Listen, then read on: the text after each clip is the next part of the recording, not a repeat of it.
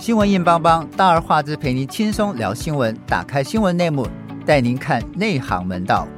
欢迎收听大而化之节目，我是主持人赖景红。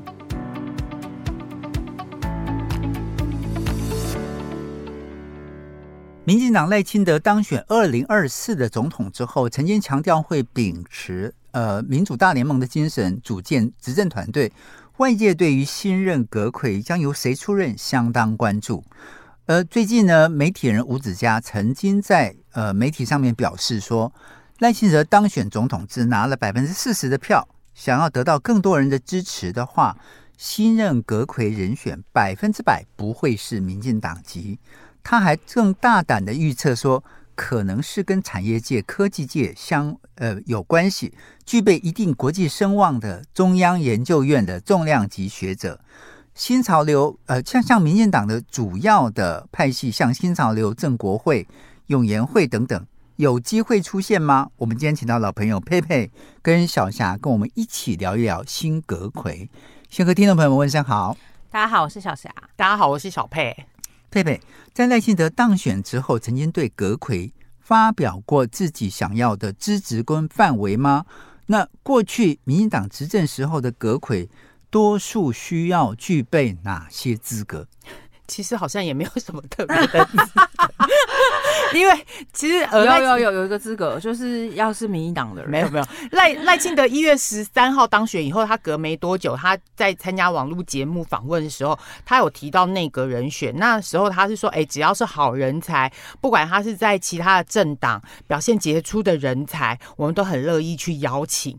那他现在也已经有好几个。人选有在思考，是跨党派、跨世代、跨领域的，对。然后后来他也有讲说，哎，内阁人选会采民主大联盟的形式，不一定只用民进党的人。可是，可呃，可是现在他也就是自己很清楚，他自己现在弱势总统的格局。那我们就看说，其实从陈水扁二零零零年，然后。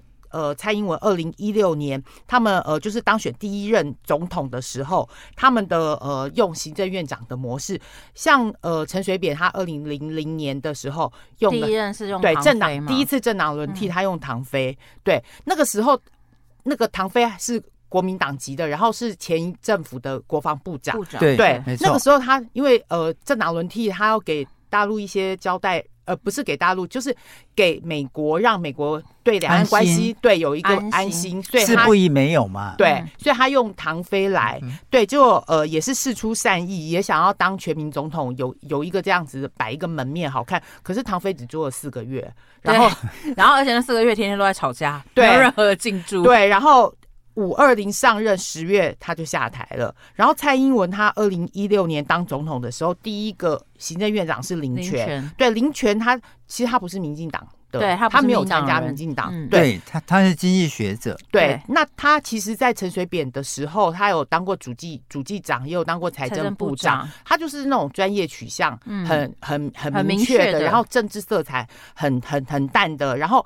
蔡英文那个时候也找他出来当呃第一他的第一任的行政院长，其实也就是一个门面，就是专业的财经的。而且我觉得另外的原因是因为林权一直是蔡英文很相信的财经的那个的幕僚。幕僚，对，所以其实呃他会找林权出来，其实也算是找自己的人马了。对，没错，对，对，但是。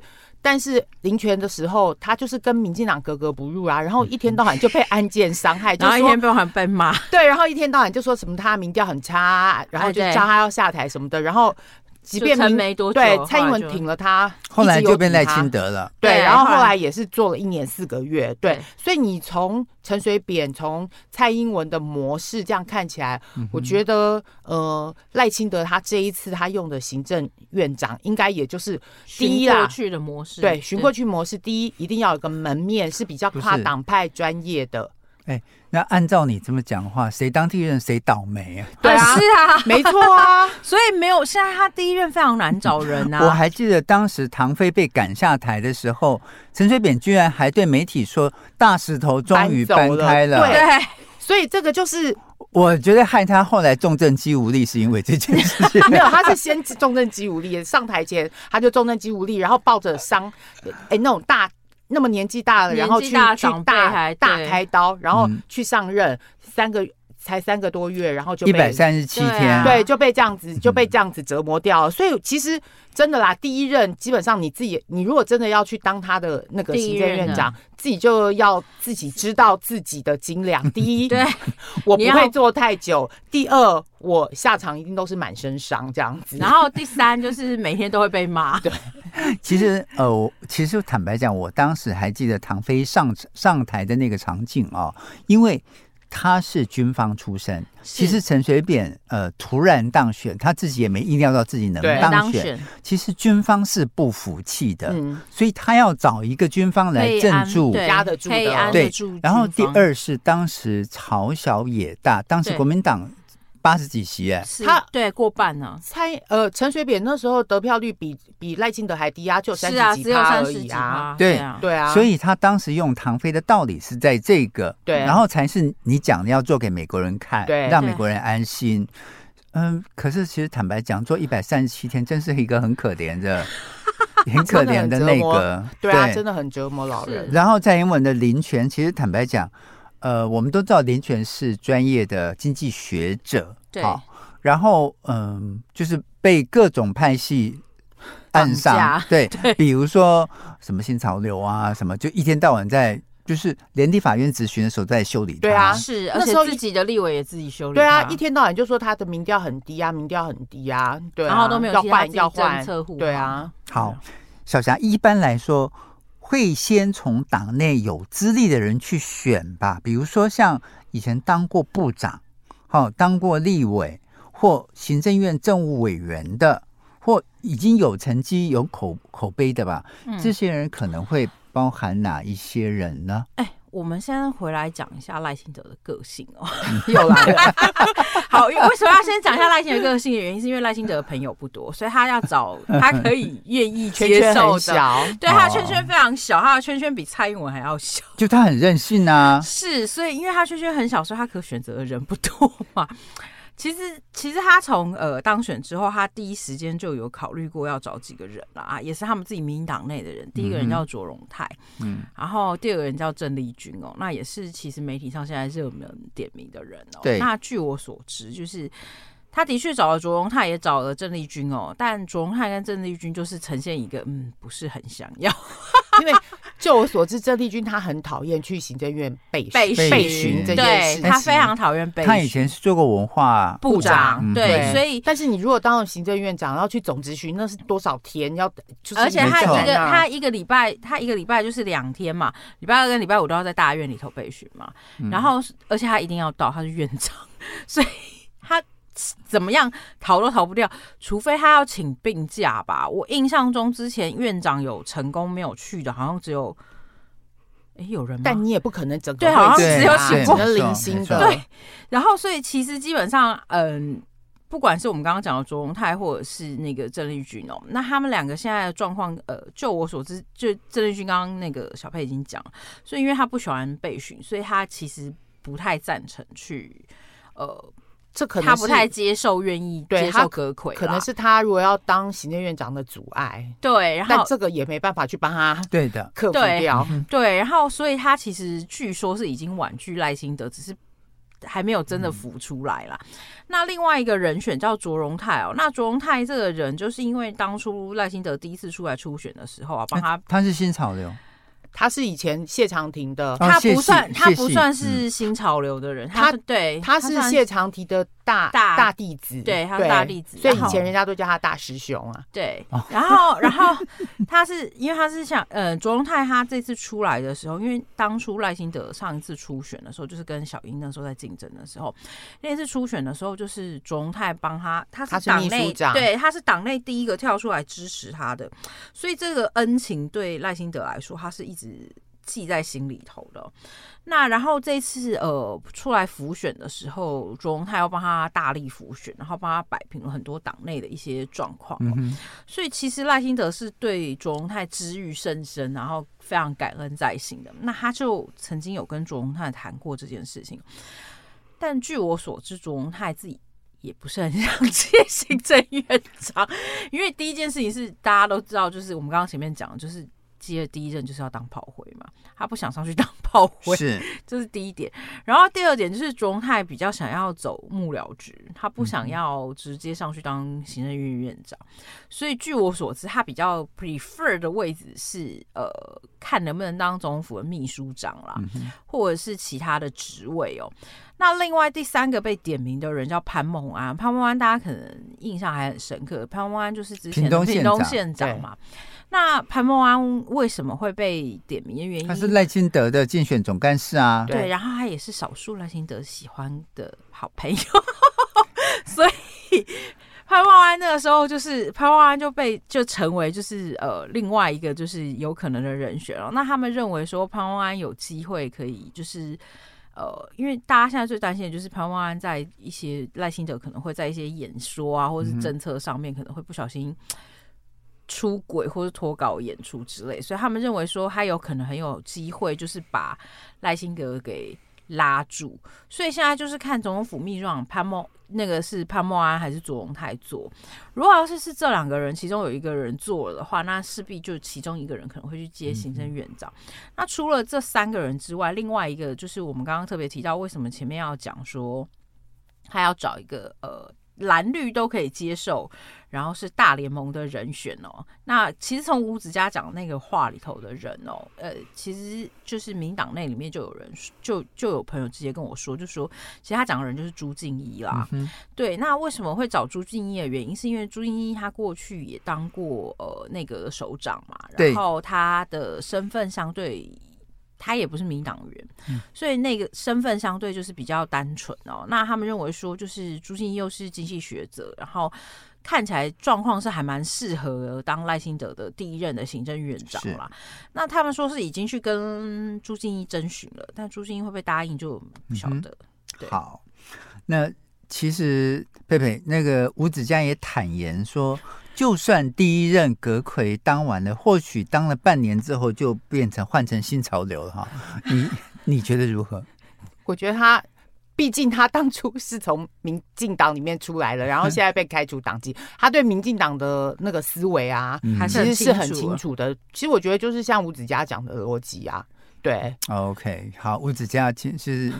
从民进党里面出来，对啊，他自己是民进党人啊，对，对。所以他他对这里头的了解甚深，所以就就像两位刚刚讲说，第一任有可能当炮灰哈，哎，不过这个朝小野大，就是就是呃新的行政院长的产生，到底他的正当性只来自于总统呢，还是立法院也有？呃，一一定的咨询权，然后一定的同意权。我们下一段我们继续来探讨。先进一段音乐，音乐之后我们回来。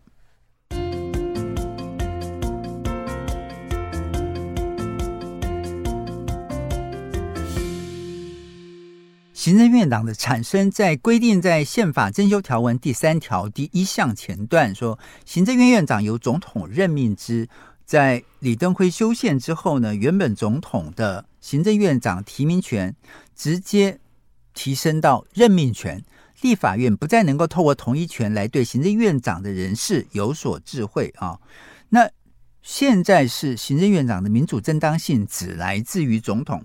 佩佩，现在不论是朝小野大或是完全执政，任命相同党籍的人作为行政院长，换言之。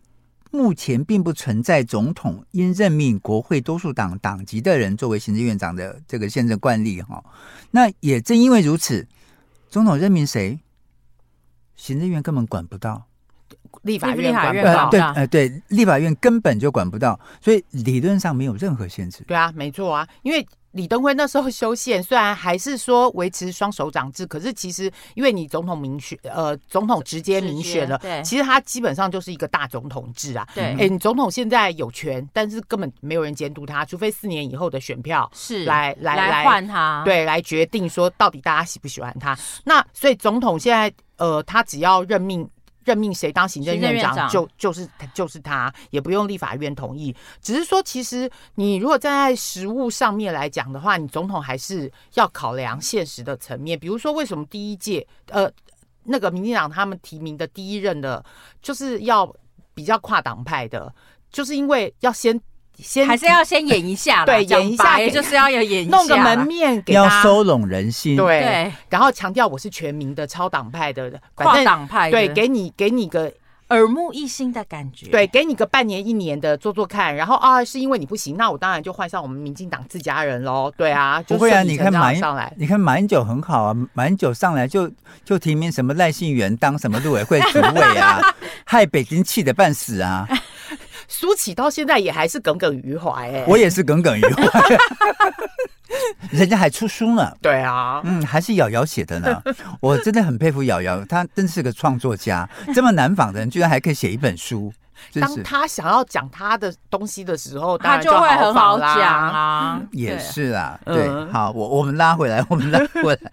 哎，小翔，刚刚呃，你提过说有这个呃，卓荣泰啊、潘孟安啊、郑丽君啊这些人，但是也曾经传过郑文灿跟林佳龙，你觉得这两个人有没有可能？呃，郑文灿的问题在于他是新潮流的，然后。赖清德对于所有可以乔事情的人都非常讨厌，所以任何被封为乔王的人，哎，可是很讨厌。但他其实很需要乔王，我们都知道他需要乔王，但他都很讨厌乔王。我举一个例子来说，嗯、可是本来立法院就就是要乔，就需要乔啊。你你当行政院长是要去跟立法委员乔的呀。但他讨厌乔王，那是他个性，我也没办法。你你可能要叫他老婆去跟他讲吧，就没有没有人改变得了他。我举一个例子，譬如说有一个人叫柯建铭，我们大家都很清楚，他叫柯乔王。你他这一次其实这次立法院里面，这次呃，大家应该印象很深刻哦。柯建明就是后来不是整个民进党就是大乱嘛，然后中间就是包括连那个呃。赖清德的爱将，他的好朋友卓荣泰都要出手去帮忙，跟他瞧那个白的那个事情，大家应该印象还记得。嗯，这就是。你看柯建铭，到最后不是气到跟他说他只当最后一届，他下一届不要再当了。对的，嗯、其实其实郑文灿他还有一个弱点，就是呃选举的时候不是有那个影片流出来，他在澳门澳门酒店的那个，那是非常久，不管是怎样，但是这一个东西现在就是还是在酝酿，就是也没有人去证明他，就是对，还一直在流传啊。好了，我告诉你，民进党的人是说那是真的啦，但。所以，对，就是像这种东西，其实就是他一个致命伤。还有他的假论，不是假论文，抄论文抄袭。对对，这个东西其实现在就是他的污点啦。所以他也是我们的好朋友陈明通的学生吗？是啊，是他是。哇，原来是陈明通的高徒呀！以前他当新闻局长的时候去国法所念，那时候带动一票新闻局里面 的官员的。都跑去念在职在职在职专班啊，对啊，对啊，对，你知道我们同事那个台大嗯、呃、台大政治所的这个硕士，他说，因为陈明通这件事情，让整个台大社科院的硕士都很难被国外的大学承认承认啊，好惨哦！对，整个社科院的整个社科院毕业的硕士博士，人家都要重新检视一遍你的。你的，你的论文，而且台大这次学术上的声誉受到非常大的影响。去年他的那个平等就往后大退步啊。嗯，OK，好，我们拉回来了哈。除了郑文灿之外，林佳龙呢？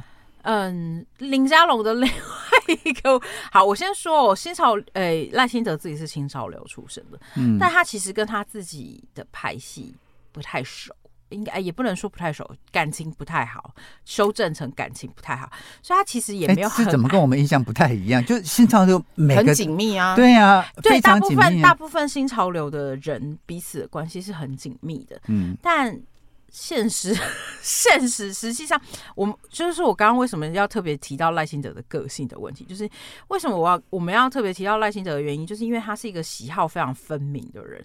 然后你就算跟他是同派系的人，他讨厌你，他还是不会接受你的。哦、我们举一个，所以他跟林林佳龙不熟。呃，林佳龙不是新潮流的，林佳龙是郑国会的。哦，郑国会。嗯、对，然后林佳龙他呃，他对林佳龙的印象没有太差。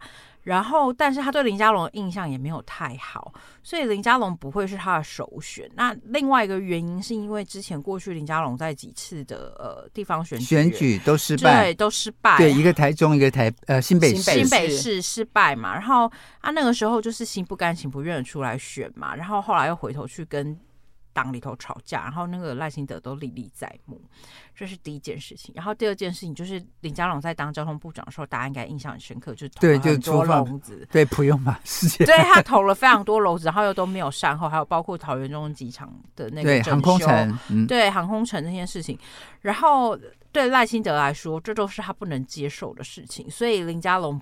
不太会是他优先考虑的人选。嗯，那他现在因为其实是呃，以林佳龙的布局来看，他现在第一任呃，他的第一任行政院长的人选，他可能会找一个跨派系跟跨党派的人嘛，嗯、所以他不不一定会找民进党里面的人。所以换言之，他们现在希望他们的副手是一个民进党里的人，就副呃副阁魁对，副院长对，所以呃林佳龙比较有可能，林佳龙跟郑文灿比较有可能的是接手副院长，而不是正的。对哦，了解。其实如果说呃院长是呃就是非民进党的，然后那个呃副院长是民进党，其实以前那个过去对过去的模式，蔡英文或者是呃。那个陈水扁的时候，其实就这样。唐飞的第一任的呃那个副院长，副院长是尤喜坤，是对。其实就是他等于一个是对外的一个门面，让大家知道这一个这一个是跨党派、超党派的。另外一个就是对内去民进党里面去去按耐的。哎，对。佩佩，照你这么讲的话，会不会这个？对外的这个正院长没有实权，副院长才有实权。他实际上是，而且实际上他这个安排就是这样。而且有的时候其实也可以观察，就是副院长可能就是随时等着上场去接替院长，就是就当救援投手。我们对，所以唐飞之后就是游锡芳芳土啊。对。就是他上来，就是方方组上去啦。啊、我我们我们讲不要讲远的啦，讲现在的陈建仁跟 郑文灿搭档，嗯、就是很明显这样子的搭档啊。哦、就是他就他现在的组合，就是老实说，你真的要谈事情，呃，企业界非常多的人都很清楚，就是他们知道，如果要是要谈事情的话，还是要跟副院长谈，是要找郑文灿的，不是找陈建仁。陈建仁不管这个事，他也不懂。嗯哼，对，OK。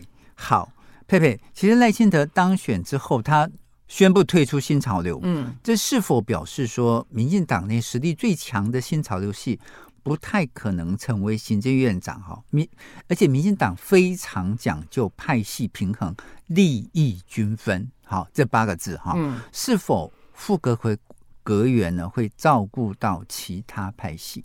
对，我觉得会，因为呃，赖清德他退出新潮流的时候，他自己就是有说，因为他当选总统，然后政党的内政党里面的次级团体虽然是有功能，但是他为了要更客观的推动国政，也要团结党内领导党，所以他就离开新潮流。他讲的就是这这样冠冕堂皇的，但其实大家都知道他不可能。对啊，因为 即便人离开了，你新潮流的所有的人脉啊、资源啊这些东西，啊、他们还是互相连。结的。对，所以其实其实大家都知道，就是就是说说而已啦。对，对而且就是就像我刚刚跟呃讲的这个派系平衡、利益均分这个事情，就是其实民进党里头，他们所谓的在政治资源还有这个金钱资源上，他们其实都需要顾顾虑到派系之间的利益均分的。是，但是以前新潮流太做大的时候，就是没有。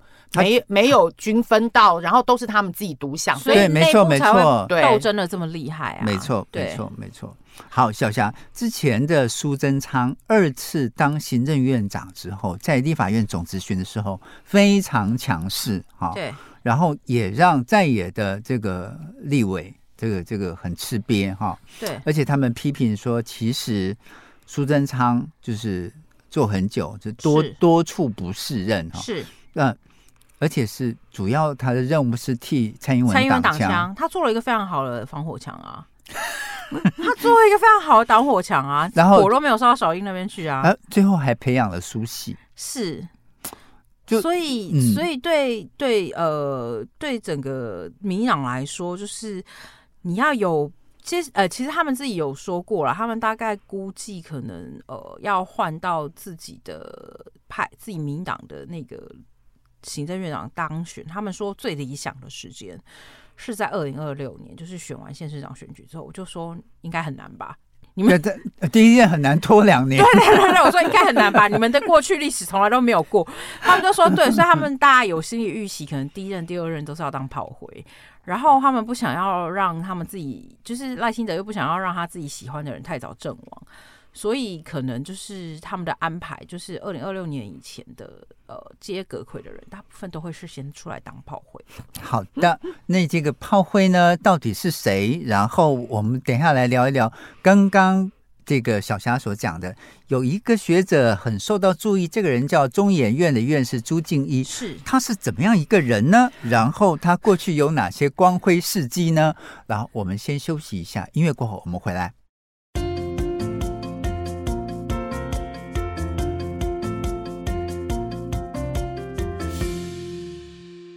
去年在总统选举的后半段，赖清德在九月份举行所谓的国家希望工程首场发表会，说明未来的国政蓝图。那首次展现他背后有所谓的产学界的政策团队。那他说呢，呃，这个呃，他的产学界读书会成员也分别亮相呢，其中学者代表就包括了中研院院士朱敬一啊。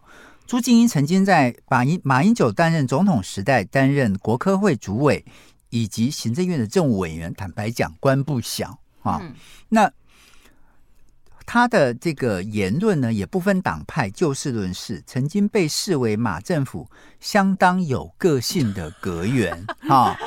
那而且他在民进党的所谓亲平台啊，民进党中常会都曾经讲过课。那青平台也邀请赖清德到场一起讨论，朱静英跟赖清德对于时事跟政策的探讨也呃非常的热络哈。嗯，小霞，经济学者出身，曾经担任马政府时期的国科会主委，那蔡政府时期则出任 WTO 代表，还是赖清德总统的智库啊。对，那加上这次大选，赖清德未来等面临朝小野大的难题，朱静怡是学者。政治色彩不稳不不不明显哈，反成呢他有机会担任阁揆的条件，是这个原因吗？是。呃，其实其实呃，朱敬一这个人哦，因为他是中研院院士嘛，然后大家也知道他在那个经济政策上面有所有还蛮多的一些见解。对，他是首任中经院院长。对，那呃，其实为什么朱朱敬一会被拿出来哦？其实有一个很大的关键，是因为这一次其实赖清德出来竞选的时候，他大部分的那些财经相关的政策的呃大部分的方向，其实都是朱敬一提出来的。他是他呃整个智库里面比较重要的一个成员哦，所以呃，为什么会挑朱敬一的原因，是因为呃，不管是呃找我们前面讲的郑丽君，或者是郑文灿，或者是呃卓荣泰，甚至潘孟安这些人，大家不要忘记一件事情，就是这些人的政治色彩都非常浓厚，但是这些人会不会懂经济呢？不一定懂，所以呢，他们现在其实民党自己很清楚的知道，就是他他需要经济内阁，对他现在这一任需要面临很大的经济内，为什么他很需要一个强力的经济内阁？就是因为他面临非常多的经济的挑战跟问题哦。那我我觉得其实呃赖清德自己很清楚，就是他在后蔡英文时期，有尤其蔡英文已经就是五二零就要拍拍屁股走人了，那。他是要接赖那个蔡英文留下来非常多的烂摊子的状况之下，他必须要找一些他可以依靠的人哦。呃，赖清德他其实在国防外交这一块上面并不是他擅长的事情嘛，那所以他找了萧美琴来当他的副手哦。那当然国防问题他应该会自己抓着啦，那外交的部分他可能就会交给萧美琴了。但是呃，就算外交切出去给萧美琴哦，因为他跟萧美琴两个人都是政治人。政治色彩很浓厚的政治人物，对经济都不熟，对他们对经济都很不熟，所以他们需要一个呃有强强力的经济后援的人哦。嗯、那因为我们光是细数，就是呃后后蔡英文时期，你光是要面对的经济问题，你第一个首要面对的挑战，第一个就是电嘛，没错，你看台电。对，那、嗯、你看台电就是四月。要到底要不要涨价？然后你要如何解决台电的亏损的问题哦？嗯、然后包括呃，你接下来那个绿电政策要怎么办？然后呃，核能政策要怎么处理？然后对，到呃，包括就是国内现在物价通膨一直在上涨哦。你电价涨，什么都涨。对，然后呃，但因为他电价现在不涨，他台电又得面临亏损的问题等等，啊、就是等于其实他其实面临了一个非常非常困难艰困的经济环境，所以他势必得要找一个具经济背景的阁揆出身哦。因为所以这也是为什么朱静怡会成为他的一个首选的考量。嗯、其实朱静怡的色彩政治色彩不明显哦，经济专业也让蓝绿都买单。对，那。让他有可能成为赖清德首任阁魁的黑马啊！嗯，那个佩佩，嗯，这个呃亲绿的台大政治系教授陈世民说，朱静怡曾经跟蓝营政府有一些渊源，或许可以协助赖清德本身这样一个的少数政府所欠缺的一个正当性哈。嗯，而且朱静怡可以强化赖清德正当性。那他的外省出身也可以有平衡省级的作用，你怎么看？没有，我觉得现在讲省级平衡有点有点太老掉牙了，因为课 纲已经过对，因为。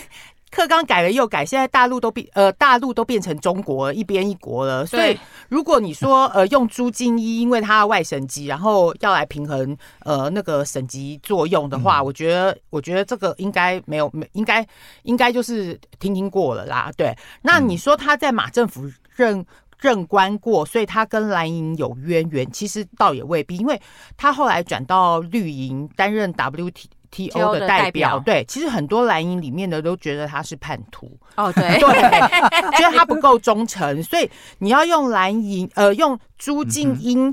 呃，朱静一，然后蓝蓝营的人会比较接受的这个理由也未必。不过朱静一还有一个更大的问题，就是他的财经呃专业很厉害，他呃研究能力也很强。然后他四十三岁的时候就当选中研院院士，是，然后真的很年轻哈，对，真的很年轻。他他在专业上面的确真的很优秀，可是他从学界到政坛，其实一直有很大的问题，对，就蛮后面，而且呃，他顶多就是做到国。也不能说顶多啊，反正他在马政府里面做政务委员、国科会主委，也不是说呃到什么呃国发会主委啊，或对，对，或者是经济部长，他不是比较重要的经济官员哦。然后那个马政府的时代，其实每次内阁改组的时候，朱金一都有被点名，甚至到副院对，对副院长啊、经济部长啊、国发会主委这些一路点点点，然后都没有成真过。对，其实这个就是他。他的个性就是很恃才傲物，但是你说政府跟内阁团内阁团队是团体的，你有专业，然后呃没有政治智慧也不行。然后而而且他其实他真正就是我自己有经历过，就是他在内阁的时候，他跟那些财经官财经的格员其实是不合的，格格相对有格格。我记得有一次他们里面开那个专案的那种财经会议，对，对，然后才开完以后中午。然后我记得好像是风传媒还是什么的，就立刻把他们里面会议里面的一些过程写出来，谁讲了什么，管仲明讲了什么，谁讲了什么，都出来了。然后其实大家看，然后但他讲的那那个里面的东西，跟实际上里面又不太一样，对，嗯、所以很多。很多那个首长出来以后，矛头都指向他，就是觉得就开会的时候就外面放话了，对，就已经去放话，就是他跟内阁里面的人其实很不合，嗯、然后还有他其实那时候呃院长是。那个呃，江宜桦他也不太鸟他，对，其实也没有把他放在眼里。我觉得朱敬一的个性其实，呃，也不能说是朱敬一，我觉得那个财经学者的个性大部分都是这样。对，就是大家什么芝加哥学派啊，什么什么学派，然后大家谁也不服谁。可是然后大家自主性都很强，但是大家表面还会维持一个和谐，他就是会在那边给人家有点冲康。好，好，这个。再问佩佩哈，其实朱敬一在这个民进党中常会演讲的时候，曾经讲说：“哎，你赖清德民主大联盟就涉及到人才政策思想的凝聚啊。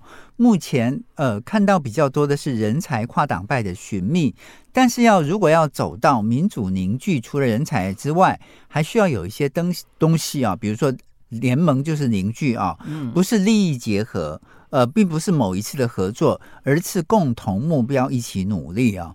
不是用自己的观点分析弱势者的处境，若能将心比心，这个这个支持的板块就能够比较移动哈。诶，这讲的非常的高大上哈，因为他是学者。好，佩佩，其实民进党本身就是一个大帮派啊，有很多派系利益是需要被满足的。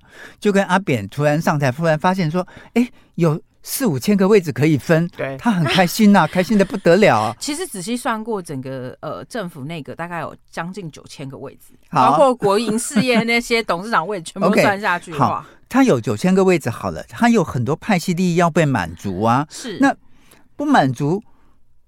就无法无法完成，就是无法要求这些民进党的派系成员去支持主席啊，不是吗？对啊，就是他很理想化，不是吗？没啊，没错啊，朱金他讲的就是课本里面的大道理啊，他就是理论，啊、因为他是学者，他是学者啊。但是其实台湾的政治，尤其是民进党里面，就是利益、权力本来就是、啊、对、啊，他很清楚啊，非常对，非常明显。所以你说，如果这样的人去当第一任的行政院长，真的，嗯、就是。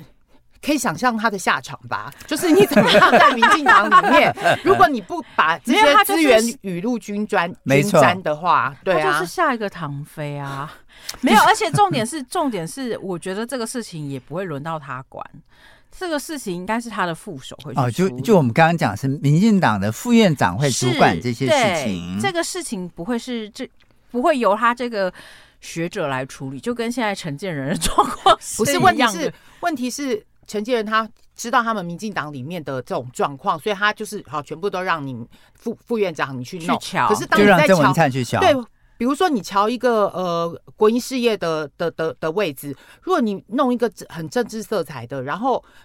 朱金也知道这个人根本就不懂，比如说台电好了，嗯、好像现在曾文生这一种，到了 到了朱静怡的时候，也许就觉得说这种怎么可以放上去？可以对，对那个时候你的那个摩擦冲突就会出现了啊。所以就没关系，到时候那个朱静怡就会出来放话给记者说，他们又要乱搞了。好，小夏，那赖清德就要考虑一下。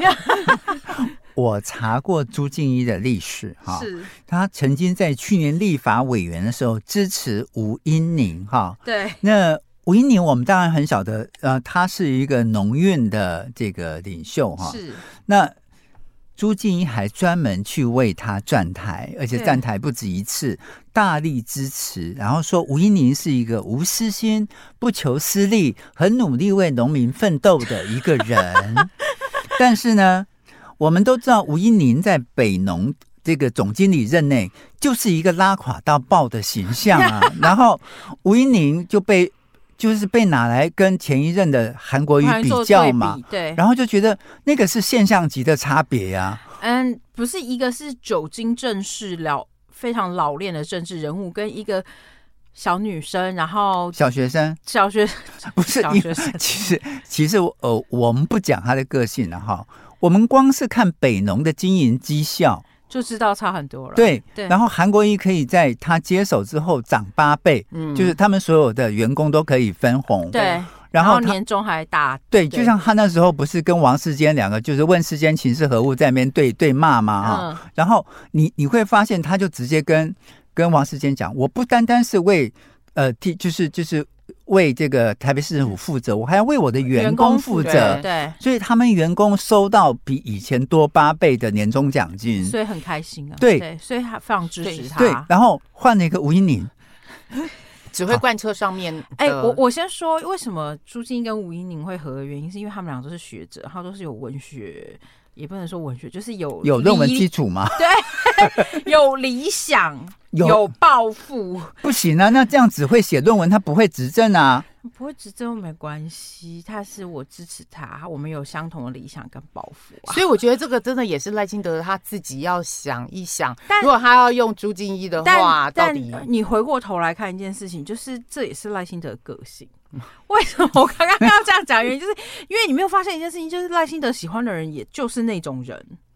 那我觉得，其实学者治国这个问题，其实，在马政府执政的那八年，你可以看得出来，很明显，就是学者治国，就是理论没有办法再现。所以马英九最后 才会九趴。所以就是从刘兆玄到江宜桦都是这样子问题吗？是啊。所以他跟政治里头的这些分配，包括跟就是。政治的资源，他始终插不上手，对不对？对，而且他们也不能理解。然后他们在，大家不要忘记，就是经济理论是一回事，然后你推动整个经济政策往前走的时候，你要考虑到是派它其实不是只有派系的均分，还有包括各企业的呃，然后各企业之间的平衡，然后企业之间如何让它透过呃手段上面的一些可以让它成长，然后又可以让人民带来更好的福利。嗯那但是我觉得朱敬一其实说实在话，他是没有那个能力的啊。的确，就像佩佩质疑的说，赖清德要想清楚。但是我觉得赖清德没有，他会无从选择。他我倒不觉得他是无从选择，我觉得那是他个人偏好的问题。好，小霞，这个呃，台大教授陈世民讲说，就是我们刚刚讲了，朱敬一是一个经济学者，或许可以补足赖清德跟肖美琴两个人本身所欠缺的经济专长。是。毕竟赖清德他擅长是内政，肖美琴是国际事务外交，两个人在经济专长上都有欠缺哈。经济学者从政不是首例，林权也是。那其实坦白讲，经济学者会面临到利利落落，刚刚 刚刚我们讲的问题哈。对，那诶，朱敬一他有没有什么帮手可以帮他呢？你觉得？没有哎。帮手可能就看民进党的那个帮他当副阁揆的人有没有办法按捺他，跟帮他交事情吧。对，我昨天就想到说，其实民民民进党就是亲民进党的中研院的那个院士还不少，嗯，然后中研院那些那个什么研究员呢、副研究员一票绿的，但问题是没有用啊，因为研究员就关在办公室里面啊，他都他只能告诉你说，我们对我们经济不好，我们民生倒退，我们实质收入往，然后他不知道怎么解决。你有看到他们提出什么解决方案吗？好，佩佩，以前都是行政院长为呃总统挡枪，就像我们刚刚讲的苏贞昌哈，赖清德会不会是第一个进入立法院做国情咨文的，甚至跟立法院呃立委互动回答的这个总统啊？赖清德受访的时候讲说他呃。如果立法院有邀邀请呢，他会欣然前往做国情咨文。不过以赖清德强悍的个性哈，在目前这种明星云集、女女将群聚、黄国昌咆哮的立法院去做咨询质问，会不会太激烈点？那也没办法。其实赖清德要是那个他真的牙起来的时候，他也是很激烈的。对，对但是国情咨文这个东西，现在如现在民民众党一直在推国国会改革嘛，对，没错。那如果说真的蓝白合的话，他们两个加起来就有那个超过二分之一。对，如果要修法的话，那个赖清德搞不好真的要去国国会立法院报告国情咨文了。对，对啊，对啊，我那天才在。才在那个，就是跟跟佩佩讲说，你看，就是立法院刚开议哦，春节晚刚开议，双输就打架啦。对啊，对，将来会不会因为因为赖清德的国情咨文，然后蓝绿白又打成一片？极有可能啊，要为了要捍卫他上去这样子。对啊，有可能啊，机会还蛮高的。所以打架可能性很高，然后我们又要成为呃全世界民民主的标杆了。对啊，而且我觉得有可能赖清德的个性，如果真的跟立委杠起来的话，哇塞，那也是很，很精彩可期。而且我好期待到时候谢龙介要怎么跟他抢胜。对，真的是众星云集耶，今年对，啊、对。好，其实我们今天讨论的就是呃，将来赖清德到底会找谁当行政院长哈？其实看来朱静怡是。有可能的人选哦，其实十三年呃，就呃，二零一三年任这个国科会主委的朱静莹曾经面对立委说：“诶，你看这个报告就清楚了，怎么会不清楚呢？